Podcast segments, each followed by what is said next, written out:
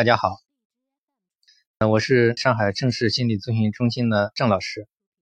我们今天讲的主题呢，就是社交恐怖症的康复方法。那么呢，就是我们今天这个讲座当中会简单介绍一下社交恐怖症如何发生，嗯，如何发展，为什么嗯会好不了，以及为什么会康复，会讲一些主要的一些要点。同时呢，就是我们会在后续的节目之中呢，会陆续制作一些各种，比如强迫症啊、焦虑症啊，或抑郁症啊，或其他一些心理嗯问题，还有婚恋情感啊，什么职场教育的一些方法。感兴趣的朋友可以后续倾听。如果想更多了解我们的情况呢，也可以到我们的嗯正式心理网。里面看更多的内容。我今天呢就嗯先简单讲一下社交恐怖症。社交恐怖症呢，它的起因呢可以说也是各种原因，但是一个主要的一个原因呢，我认为呢，它可能就是对自我的一种某些方面的一些呃不认可，严重的不认可，一些严重的一些一些认知偏差。那么我们说呢，在一个人的成长过程当中，嗯，特别是很多人是青春期的时候，他呢就是，嗯，容易，比如长期的自我压抑，或者是对自我的极高要求，比如对，比如在自我的印象、形象方面，或者其他方面，那么呢，他在这个自我成长的过程当中，受到挫折或受到压力，嗯，特别大的时候。他可能就是处理处理不当，嗯，然后或者是过高要求，都容易导致他对，嗯，某些自然现象的一些执着。那么呢，就是我们说对一般人他不是很在乎的东西，那么对这种极端完美主义的这种，嗯，一些人身上呢，他可能就会过多的在意，甚至定性为是一个非常丢脸的事情。那么我们说，这个所谓的社交恐怖症，就是可以这样理解，就是一个人他非常在乎某些方面，嗯，就是有点极端嘛，然后就就是总想掩盖，嗯，总想总想去追求这种绝对，那么就很容易形成社交恐怖症。我们说呢，这个我们说普通人方面呢。他们也会有各种情况，嗯，各种一些社交方面的问题，但是他们为什么嗯不会得这种所谓的社交恐怖症？这可能跟他的这种嗯对自我的嗯这种要不是这种极端要求，或者不是容易这种容易钻牛角尖的这个从小到大的这种对人对事对物的一些方法方式也有一定的关系。所以说呢，我们说社交恐怖症呢，其实是一种个性化的东西。也就是说，我们经常会发觉，很多社恐的人呢，其实从局外人看，好像好像感觉到并不严重，但是他自己会却觉得自己非常严重，就是因为这个原因导致的。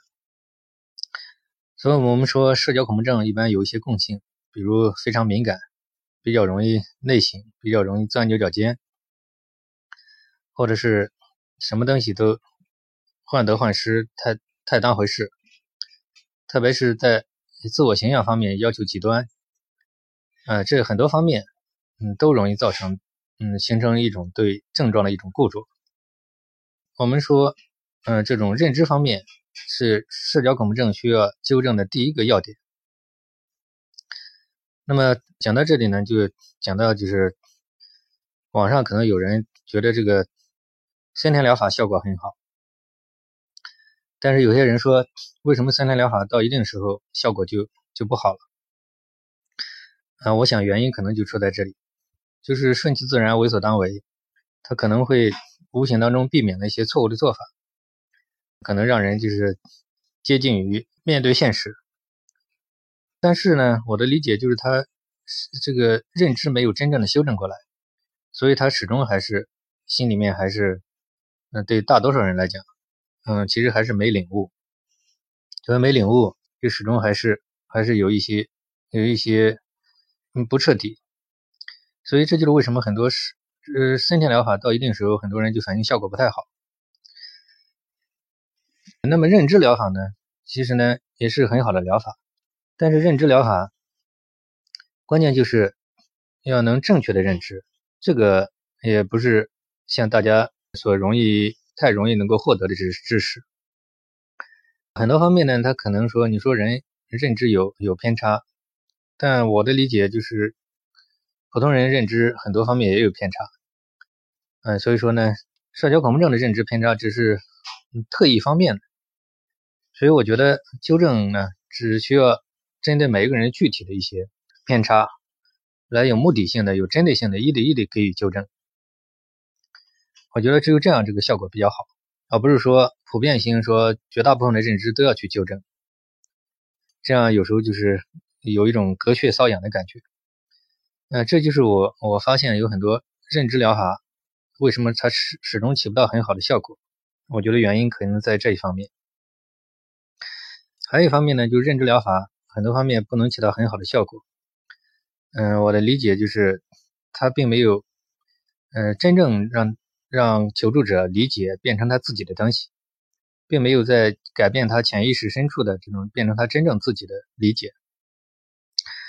嗯，所以说，像我们做十几年这种社交恐怖症、强迫症啊这种各种心理障碍的治疗，就是过程当中呢，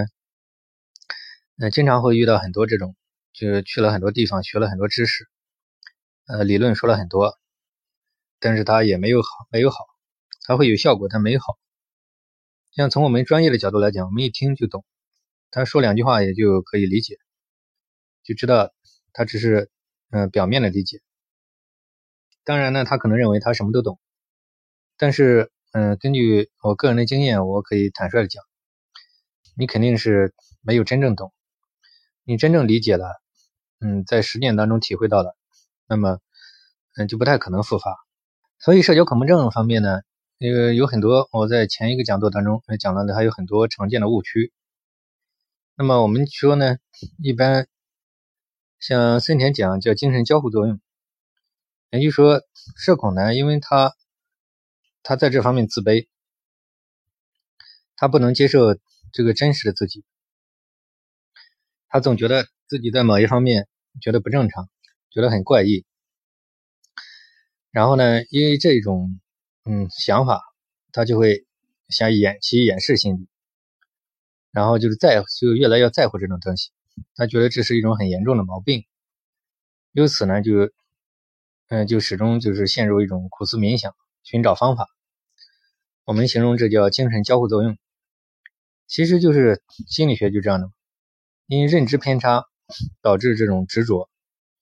然后你越在意什么，什么东西越越容易在头脑中的印象得以强化。所以我们就发现一个事实，就社交恐怖症的人呢，就是你越怕什么东西，什么东西越出来。嗯，这是一种心理上的，像牛顿的作用力跟反作用力定律一样，你越想消除什么东西，其实等于反而就是在头脑中的兴奋点得到推动。所以这些都是常见的误区，所以因此而形成一种呃恶性循环，然后就开始加重。很多人到中后期就对生活都丧失兴趣。你让他在这种特定的场合，他把讲话的内容都忘掉了，老是关注自己有没有出丑，有没有紧张啊、丢脸啊、脸红啊、发抖啊、出汗啊。像我们讲，社恐的症状很复杂，个人嗯，在我我接触的个案当中。呃，真是各种都，嗯，各种都几乎都遇到，就看你在意什么。有些人他可能在乎发抖，有些人觉得出汗，有有些人在乎这种什么脖子抖、手抖、什么写字抖，就发抖这一块就有很多。有人是在在在乎表情，有人是在乎这种什么什么脸红啊，什么什么斜视啊，目光方面的，什么不敢看人啊。还有人在其在乎表情方面的，比如什么表情不自然啊什么的，或者各种奇怪的症状。眼光方面呢，呃，色目啊什么，还有光眼光方面的就有很多种，还有很多我就不一一列举了。包括这个表情方面呢也有无数种，嗯，包括这个身体方面的也有很多种。呃，有些人是众目睽睽之下，嗯，他包括走路啊，或者各个方面，由此啊形成各种症状。然后这个紧张发抖这些常见，比如诸如此类的，他整天就苦思冥想，想想绞尽脑汁想解决这个问题。但是这种心理学的机理，就是他陷入一种误区，就钻到一个牛角尖里面去。就是从此他偏离了正常的生活轨道，就是越搞越糟。所以每次他呃去之前，在这种场合之前就如临大敌，有预期恐怖，有回避，嗯，有去的时候想逃避，在的时候呢又始终关注这个东西，掩饰这个东西，回来时候呢又又又后悔。又觉得很丢人，会反复回忆、揣摩这个丢脸的细节，所以由此形成恶性循环。我们说这个社交恐怖症呢，到一定时候，它就条件反射会泛化，就是他遇到这个场合，他自动的就出现这种紧张这种症状情绪，然后形成不良习气，把他自己给控制，然后他条件反射到中后期一般会泛化，泛化成方方面面。有的有的方面呢，可能转化成一些强迫观念、强迫行为，各种复杂的这种强迫情绪，呃，我就不一一列举。总体来讲呢，其实强迫症也好，社交恐怖症也好，其实本质嗯都嗯有类似的地方。在下下一节当中，我会讲强迫症的治疗。那么社交恐怖症呢，我的理解就是，它这个就是经过精神交互作用。经过这种逃避，因为什么事情越逃避肯定越糟糕嘛。